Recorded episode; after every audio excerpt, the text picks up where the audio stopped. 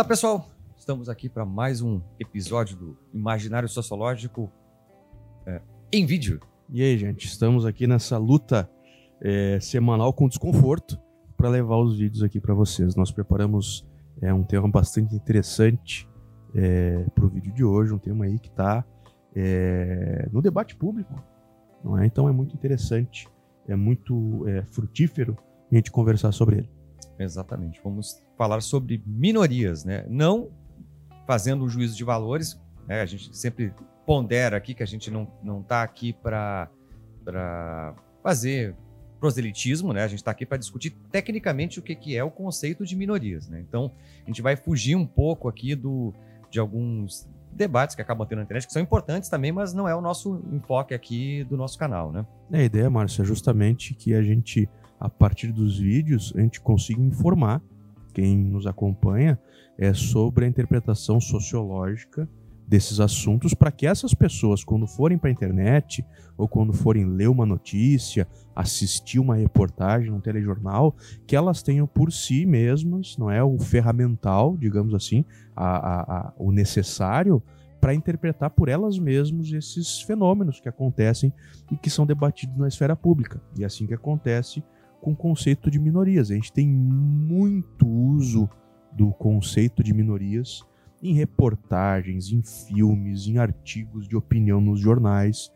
É, só que a gente também tem que cuidar para não resvalar naquilo que nós comentamos no vídeo sobre cidadania e no vídeo sobre direita e esquerda, que muitas vezes nós usamos conceitos como se fossem adjetivos. E aí tem um baita de um perigo, não é? porque nós perdemos, quando nós fazemos isso, é, digamos assim, o fino teórico, não é, é de que, do que está se tratando. Exatamente. A gente tem que sempre pensar o seguinte: quando a gente vai tratar de um conceito sociológico, primeiro ele vai se referir a alguma coisa. Se a gente não sabe a que ele está se referindo, a gente já tem um problema aí.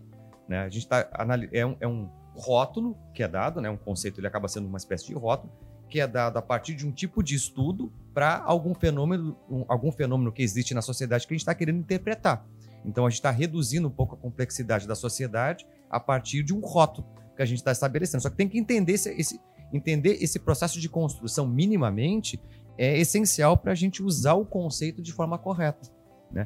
E, e, esse é um problema quando a gente tra transfere um conceito sociológico para um adjetivo, porque um adjetivo não tem essa preocupação. O adjetivo está tá preocupado em qualificar uma pessoa, qualificar um grupo, seja lá o que for. E quando a gente fala de um conceito, é mais que qualificar. Por trás do conceito tem toda uma discussão, tem todo um debate, tem, to, tem trabalhos né, é, de várias pessoas que vão construir aquele conceito. Né? Então não é Sim. é uma coisa pequena, né?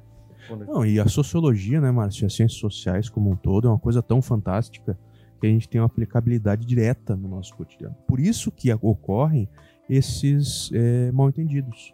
Por exemplo, se nós fôssemos aqui falar de física, falar de solenoide ou algo desse tipo, a gente não precisa ter tanto cuidado assim porque o tema ele não tem uma aplicabilidade tão direta no nosso cotidiano. Agora, quando nós falamos de cidadania, quando nós falamos de direita e esquerda, quando nós falamos, não é, de ideologia política, minoria, nós estamos falando aqui de conceitos que têm sim uma aplicabilidade direta no nosso cotidiano, né? Sociologia, filosofia, história, geografia, as ciências humanas como um todo são fantásticas justamente porque têm uma aplicabilidade direta na nossa vida. Então, é, a gente tem que primeiro também desmistificar essa ideia que se tem, não é? Que ciências humanas é só palavrório, é só blá blá blá. Não tem, não é, uma aplicação na nossa vida, nosso cotidiano. É justamente o contrário. São as ciências, não é, que nós temos, que têm maior aplicabilidade no nosso cotidiano, porque tratam justamente da vida humana em sociedade. Exatamente. A gente vai ver isso, assim, esses conceitos, essas categorias são muito usadas dentro dos jornais, né? A gente vai pensar né, nas revistas, jornais, seja ele impresso, na televisão, eles o tempo inteiro estão usando termos sociológicos que eles não explicam direito, eles se usam. Por exemplo, classe social. Quem que nunca escutou falar sobre classe social, né? Mas quantas pessoas da sociedade brasileira de fato tiveram acesso à discussão sobre o que é classe social, né? São duas coisas diferentes, mas a gente usa o tempo inteiro. Ah, fulano da classe A, classe A tá, o desemprego cresceu na classe C, na classe D, essas coisas aparecem o tempo inteiro. Mas onde é que, o que é classe social, afinal de contas, né? E o mesmo acontece com o nosso tema de hoje, que é minorias. O tempo inteiro aparece ah, as minorias, as minorias, né? Uh, claro, esse debate também vai permear um pouco a questão das cotas e tudo mais, que acaba tentando. Uh, uh, políticas públicas políticas como um todo, não é, né? Mas... Essas políticas de inclusão tratam da questão das minorias. O termo aparece, mas o que, que é isso? Né? Que de fato se trata minoria. Né? Essa, essa é a questão que a gente tem que ter aqui de início. Né? E, e já avançando um pouquinho, que a gente tem que ter de entender que minoria, embora seja esse o termo que se use, minoria não é porque é numericamente pequeno, não é um grupo pequeno, né? A gente vai, vai discutir mais para frente, vai, vai falar, né, sobre várias minorias aqui, mas, por exemplo, as mulheres, em dado contexto, pode ser considerado minoria. Sim. E, e são a maioria da população. Exatamente, é a maioria da população. Então, por que, que é minoria? Né? É, essa dúvida é importante que vocês tenham aqui ao longo do nosso papo, porque a gente vai, vai tirar ela em algum momento.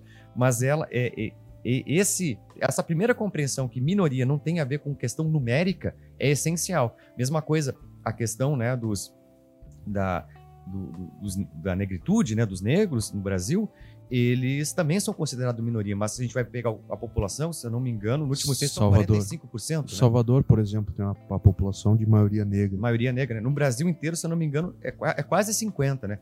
É mais de 45, 48%, eu não lembro exatamente a taxa, mas é quase 50% da população. Quase 50% da população não é numericamente insignificante, mas é considerado minoria. Por quê? Esse, esse é o grande, grande ponto, né? Então a gente tem que ter esse cuidado de entender que minoria não é não tem nada a ver com número.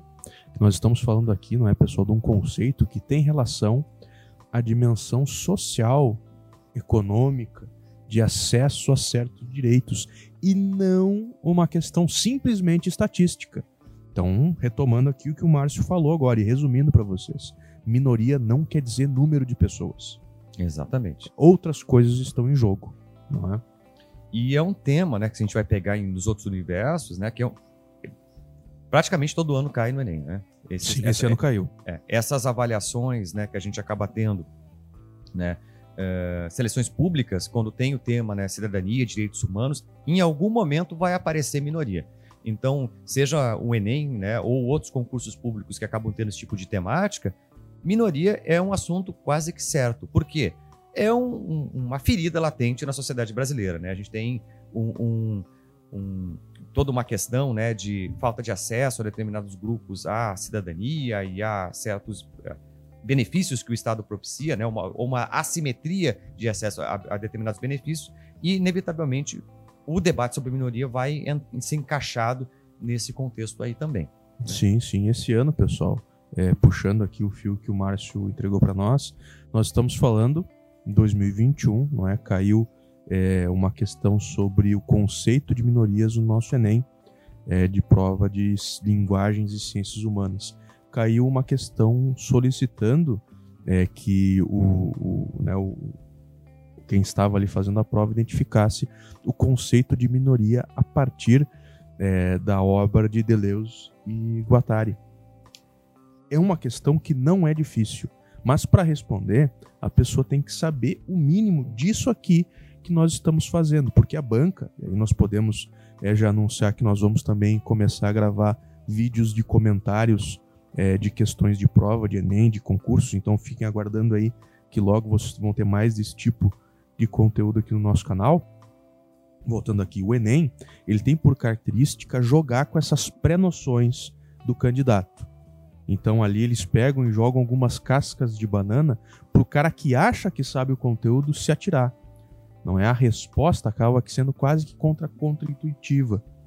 É... E a classificação do Deleuze e do Guattari, já para responder aqui para nós, diz respeito justamente a uma simetria social, a uma relação de dominação. Justamente nesse sentido, é... uma minoria ela é uma força contra-hegemônica e não quer dizer simplesmente número. Por isso que nesse sentido, numa sociedade capitalista, patriarcal, é, as mulheres, os negros, os indígenas são considerados minorias para além do seu número. Exatamente, né? Uh, a gente tem que retomar brevemente, eu acho, para a gente discutir né, o que de fato é minoria, a cidadania. Embora já tenha né, um podcast, né, um episódio específico sobre cidadania, vamos tentar puxar rapidamente só para a gente entender o que, que significa isso. Né? Cidadania, em última instância, são acesso a determinados direitos na sociedade. Né? Esses direitos são três, né? É, civis, políticos e sociais. Né? É, civis relacionados à liberdade, à individualidade, propriedade, propriedade é, políticos, acesso tanto a participar da política quanto né, é, ser eleito, né, poder se, candidatar, se candidatar ao pleito eleitoral, e direitos sociais têm a ver com acesso à educação, saúde, segurança e todos esses, esses é, benefícios, entre aspas, né, que, que a pessoa tem que ter para ser um, um, um, se desenvolver plenamente na sociedade. Né? Perfeito. Numa perspectiva histórica, a gente deve lembrar que toda a cidadania diz respeito ao estado no qual a pessoa vive ou é considerada cidadã. É por conta disso que a gente pode falar de um cidadão brasileiro e de um cidadão japonês. É a partir disso que a gente consegue estabelecer essas diferenças. Além disso, a gente tem que lembrar que essa cidadania que nós comentamos aqui é a cidadania que nasce na modernidade. Nós não estamos falando aqui numa perspectiva de cidadania como era lá para os gregos na Grécia Antiga, na Antiguidade Clássica. Não é disso que está se falando.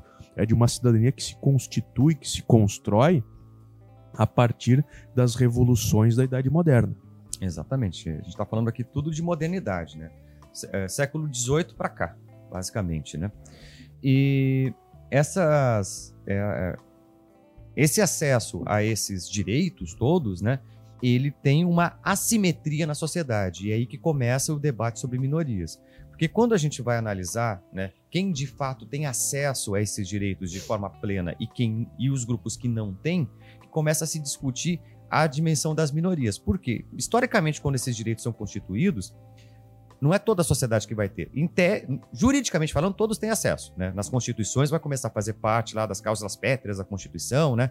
É, nos, nos, nas partes mais essenciais da Constituição, que todos têm acesso à educação, todo tem acesso à saúde, todo mundo né, é, tem liberdades, né? Todos têm direitos políticos e tudo mais, só que na prática, no dia a dia, a coisa eventualmente não funciona assim para citar o grande pensador Humberto Gessinger, são todos iguais, só que uns são mais iguais que os outros, né? Exatamente. Uns são mais iguais que os outros. É, e também, né, Márcio, lembrar que essa questão da desigualdade social está no centro, está no coração da motivação do porquê existe a sociologia. Né? Os pensadores do século XIX que desenvolveram essa área que nós comentamos hoje aqui, eles justamente tentaram responder a esses questionamentos do porquê existem essas desigualdades nas sociedades a partir de uma perspectiva científica, não mais através da contemplação filosófica ou do psicologismo. Exatamente. A grande questão é, bom, existe desigualdade na sociedade, né? Isso é latente, né? Toda sociedade tem algum nível de desigualdade. E a grande preocupação da sociologia é, bom, tem a desigualdade, mas como é que é, a gente faz correções na, na, na sociedade para que essa desigualdade não exploda a sociedade?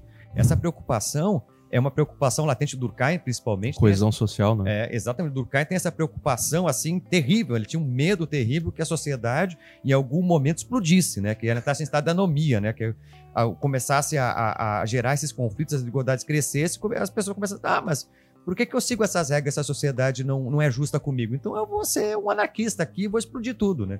Esse uhum. era o grande medo. Ele era um conservador, né? Sim. Tem essa matriz conservadora, né? De manutenção da ordem e tudo mais no cerne da teoria dele e ele vai ter esse receio. Então, esse debate aqui ele já vem desde que a sociologia foi criada, praticamente, né?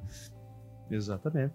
É, e a partir disso, né, nós temos que começar a pensar como que a desigualdade que existe, que é algo que é latente em todas as sociedades, é, começa a influenciar as relações entre a sociedade e o Estado. Pois bem, o Estado é a nossa instituição social responsável por organizar as demandas da sociedade.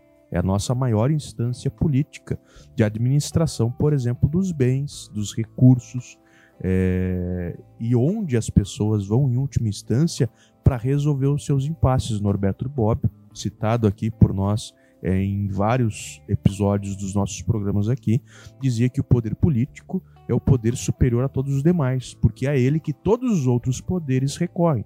Quem tem grana vai no Estado para resolver seus problemas. Quem define é, é, ideologia vai ao Estado para resolver as suas pendências. Então, o Estado é, seria responsável por essa organização última da sociedade. Frente a isso, é óbvio que uma situação tão dramática como a desigualdade social seria, sim, é, de interesse, de responsabilidade do Estado. Exatamente. E aí, quem acaba tentando fazer justamente as correções da desigualdade social é o Estado, né? Claro, sempre mediado por algum. Aí entra um pouco da dimensão weberiana também. O Estado ele tem uma dimensão racional, né? Então, quando ele vai agir, ele precisa ter um conhecimento daquilo que ele está fazendo. Então, as soluções para essas assimetrias da sociedade que acabam tendo demandam uma determinada compreensão da sociedade que passa por estudos variados, sociológicos, estatísticos, né? Os censos, todos que a gente tem no IBGE, acabam servindo, em certo sentido, para fazer isso, né? Por isso que a importância do censo né, é, ser feito, ele tem essa, essa é, essa finalidade de mostrar esse retrato da sociedade para saber aquilo que tá, como é que ela está se comportando, né? Justamente quais grupos estão tendo mais dificuldade de acesso, quais estão tendo mais, como é que está o panorama da sociedade para ver como é que o Estado vai agir naqueles grupos para tentar resolver ou minimizar essas assimetrias que tem na sociedade. Né? Perfeito. Para surpresa de alguns, investimento em ciência e tecnologia traz benefícios diretos e indiretos para a sociedade. Veja só. É, investir em ciências humanas também, né? O que é mais, né? Talvez hum, é, né? assustador para alguns, né? Mas investir em pesquisa para compreender qual, como está o panorama da nossa sociedade pode ser usado como política pública. Quem diria, não? Olha aí, olha aí. É.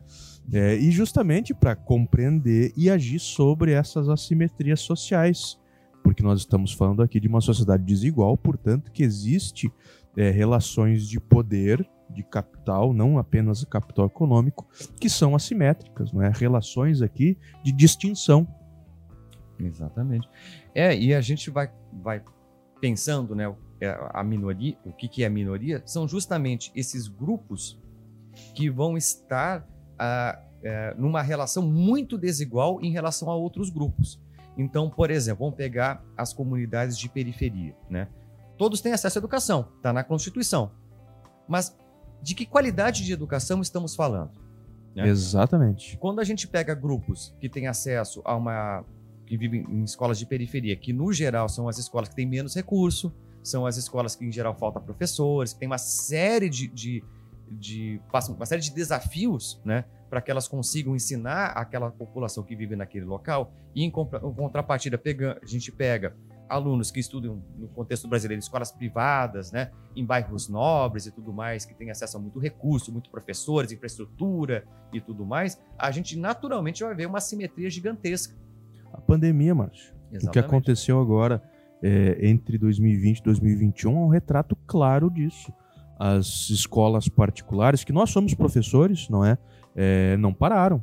Tiveram aula, mesmo no auge da pandemia, aulas síncronas pela internet, professor sofrendo horrores frente aos alunos, né, nas suas câmeras em casa, a maioria com a câmera desligada, mas estavam lá, ouvindo, recebendo material. A PowerPoint, gente espera que, que, que estivesse, né? PowerPoint, vídeo, artigo da internet, dica de filme, um monte de coisa. E quem não teve acesso a tudo isso? Como que fica? Como que vai competir numa sociedade que é desigual e que exige, pessoal, essa competição? É pressuposto do nosso sistema econômico que organiza a nossa vida material que exista competição. Como que essas pessoas que não tiveram por dois anos esse acesso mais completo, não vamos dizer completo, mas mais completo à educação, vai competir com quem é, teve. E nós estamos falando aqui de um, uma situação específica, de um recorte histórico, de um ponto nevrálgico específico aqui. Mas se nós formos transmitir isso para a história brasileira, pensar, por exemplo, a situação dos negros no Brasil filhos, netos, bisnetos de ex-escravos que desde a época do Brasil colônia vivem numa das condições mais assimétricas possíveis. Como que nós vamos falar, como que nós vamos dizer para essas pessoas que elas têm pleno acesso a todos os direitos, a uma cidadania plena, é, numa situação tão desigual? Exatamente. Né? É só a gente pensar, por exemplo, o, o, o próprio acesso à saúde, né? Uh, se a gente vai pegar no, no, contexto da maioria das cidades, os melhores hospitais estão nas zonas mais nobres. Sim. E quanto mais na periferia a gente tem, vai ter menos acesso à saúde, né? A ponto de, em geral, em comunidades, a gente vai pegar no próprio uh, Rio de Janeiro, que tem aquelas favelas gigantescas, né? Às vezes tem só alguns postos de saúde, não tem um hospital de fato naquele. O médico vai uma vez por semana, é. duas vezes de manhã e deu a bola. É, exatamente. Não tem um, um, um serviço completo de saúde em, em, em, favelas que tem às vezes 200 mil pessoas, né? Então a, a gente vive realidades no contexto do Brasil, somando o Brasil como um todo, de regiões muito populosas que deveriam ter um acesso à saúde de forma adequada e não existindo esse tipo de coisa. Isso é, é, relativamente comum no Brasil, né? Então essas populações elas acabam sendo marginalizadas, né? E justamente por elas serem marginalizadas, elas se tornam o que a gente está chamando de minoria, porque a cidadania Exatamente. é incompleta. Embora na Constituição conste que ela, todos têm acesso à educação, essa educação não é, educação não é completa, a saúde não é completa, a segurança também não é completa. É só a gente pensar quais os bairros que são mais policiados em qualquer cidade no Brasil. Sempre são os bairros considerados nobres, né? O centro, eventualmente, os bairros que têm mais, que têm as populações com mais renda, né? Os bairros de periferia, em geral, têm menos policiamento ostensivo. Em geral, quando se entra, é para é, é, para desmantelar alguma. Por esculacho. É, tráfico de drogas, alguma coisa, já se entra né, com um objetivo estabelecido, mas não é um policiamento ostensivo, né?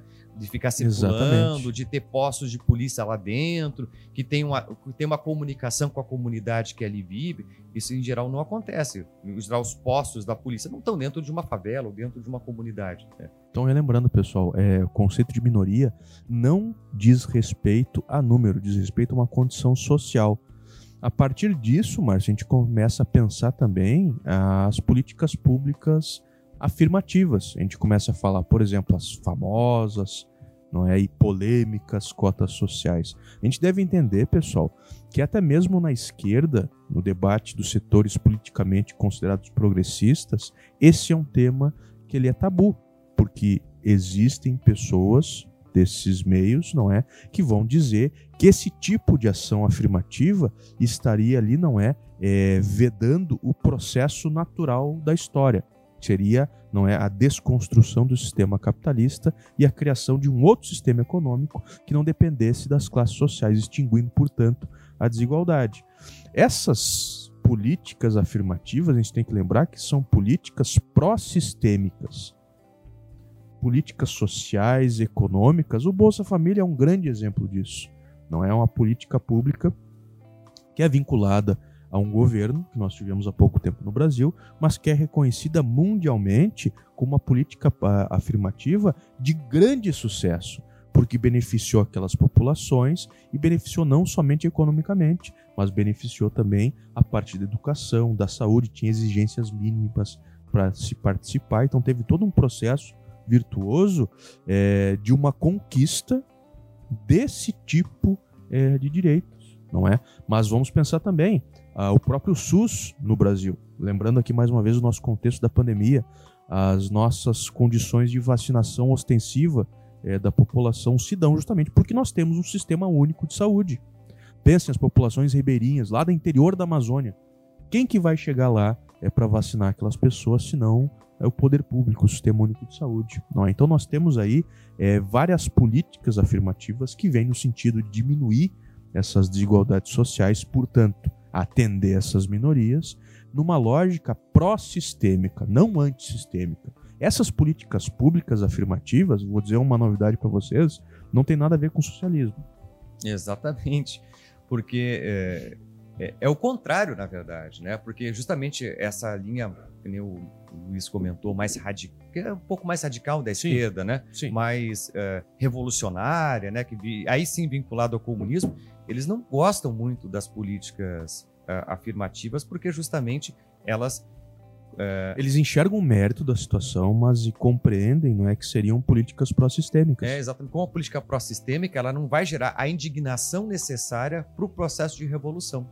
Né? Estamos falando aqui de setores, né, pessoal, para fazer um exemplo didático. Não estamos falando que toda a esquerda é assim. É. Muito pelo contrário. É, pelo contrário. Acho que hoje, né, se a gente vai pensar no contexto brasileiro, a maior parte dela é seria é, pró-sistêmica, como a gente está colocando. Democrática, né? Democrática, aberta ao debate é. público, portanto aceita esse tipo de, de, de, de política pública e defende. A gente está falando de um exemplo muito pontual. É, exatamente.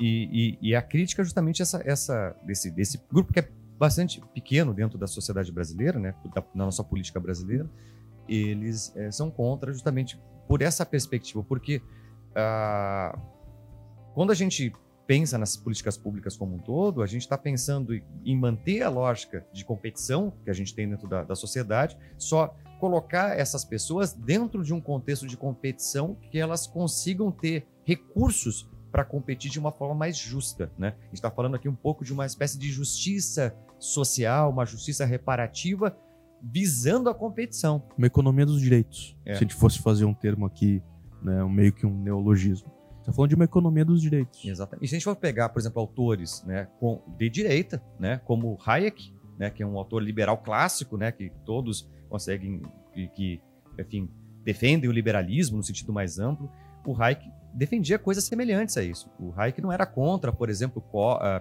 uh, determinados tipos de auxílio financeiro para essas populações que estão realmente na margem da sociedade, para que elas entrem dentro do sistema competitivo. Né? A teoria liberal mais, mais ortodoxa, né? ela vê essa competição como essencial para o desenvolvimento da sociedade e tenta é, criar mecanismos né, com que essas pessoas entrem dentro dessa competição de alguma forma. Então não é estranho né, que um, um pensador liberal, né, que é qualquer coisa menos de esquerda, né, é Sim. de direita clássica, né, eles também defendam esse tipo de, em, em alguma medida, esse tipo de, de política. Certamente com características diferentes. Seria uma política um pouco. Sim. É como o Roberto Carlos. Roberto Carlos é bom. o Calhambeck é. Bibi. Não, Roberto Campos, pessoal. É, grande intelectual brasileiro, também liberal.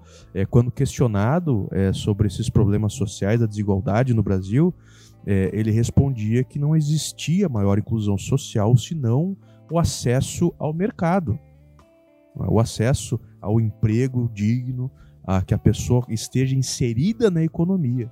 Isso ele estava falando na década de 80, iníciozinho dos anos 90, ele já vislumbrava essas temáticas, né? Exatamente. Como vocês podem ver, é um debate extremamente complexo.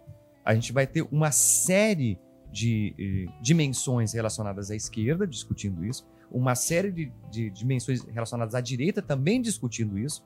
Então não é, é falar sobre minorias é um debate que dá para dizer trans né, ideológico, porque tem, esse debate pertence tanto aos grupos de direita e de esquerda, em certo sentido, e ele é um debate é, de, complexo mesmo. E a gente não. E uma coisa que acaba incomodando e, é, e, é, e, faz parte da gente estar aqui falando sobre isso é justamente o fato desse, dessa discussão ser tão minimizada dentro do espaço Exatamente. E, exceto uma, direi uma direita neomalthusiana que vai defender quase que um evolucionismo social, é, todos os campos políticos, ideológicos tentam resolver o problema da desigualdade social, porque tem o bom senso de ver que a desigualdade social traz instabilidade política, social, econômica e assim por diante. Exatamente. E a própria questão do consumo, né? Porque se a gente tem a competição e as pessoas ganhando dinheiro, isso acelera a economia, aumenta o consumo e, em algum sentido, a sociedade se beneficia disso, né?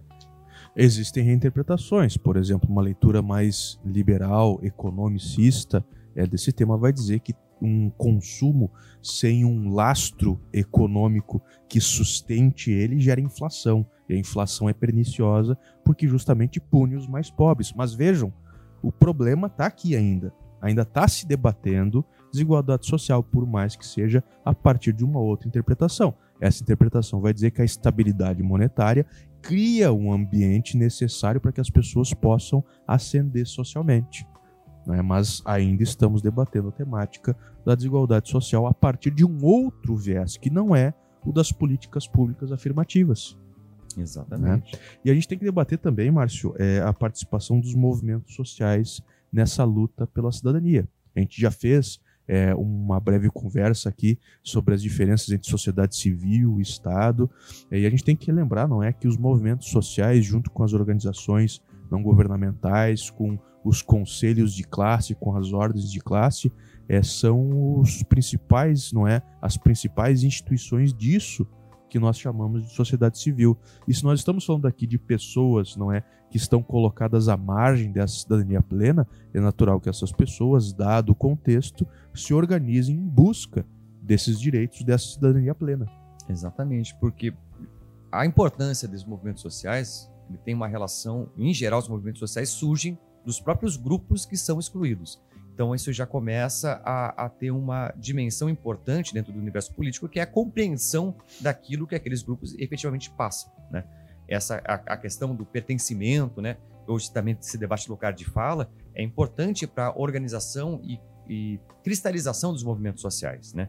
Então, quando a gente pensa nos movimentos sociais em geral, é aquele grupo que é excluído, que está à margem da sociedade de alguma forma, ou está sofrendo algum tipo de ataque, ou não tem essa cidadania completa de alguma forma ou de outra, ele se organiza, né? É, chama os membros daquela, daquele grupo social para fazer parte daquele grupo e começa a atuar pra, na tentativa de resolver ou ampliar né, os direitos que ele está sendo é, é, excluído. Né? Então ele começa a ter, fazer movimentações, seja isso através da, da atuação junto à mídia, passeatas, enfim, as, as formas de, de, organização dos movimentos sociais são amplas, né? Então ele começa a se organizar para tentar ganhar visibilidade na sociedade, para que, que as suas demandas sejam de alguma forma atendidas, né? Exatamente. Pessoal, encerrando aqui, não se esqueçam, o conceito de minoria não diz respeito a número da população, mas a uma condição social de exclusão. Exatamente. Isso é, é a coisa mais importante, né? E pensem sempre em exclusão social, a cidadania incompleta. Esse, esse é por aí o debate forças contra forças contra-hegemônicas. Forças contra-hegemônicas, aí pode ter esse debate, né, de ter grupos que estão, né, uh, consolidados, que estão excluindo, né, a, uhum. a determinados uh, grupos minoritários da sociedade, Aí tem todo um debate se essa exclusão é intencional ou não é, mas aí é, é um Foucault, outro debate. Deleuze, todos esses caras aí, esses filósofos, pensadores contemporâneos que vão abordar esses temas. Mas daí é, a coisa vai se expandir. Demais. A gente tem que, tem que encerrar aqui, que senão a coisa já vai longe. Não, aí é um outro debate sobre biopoder e outras coisas, que talvez um outro momento a gente faça um podcast sobre isso. Vamos ver. Né? Vamos ver, vamos ver. A, é, coisa, a coisa vai se desenrolando. É, a gente vai, vai fazendo, talvez em algum momento passe por isso. Isso aí. Mas fique para um futuro incerto e impreciso. Pessoal, nos sigam nas redes sociais. É o nosso veículo de comunicação com vocês e muito obrigado. Um abraço a todos. Até mais.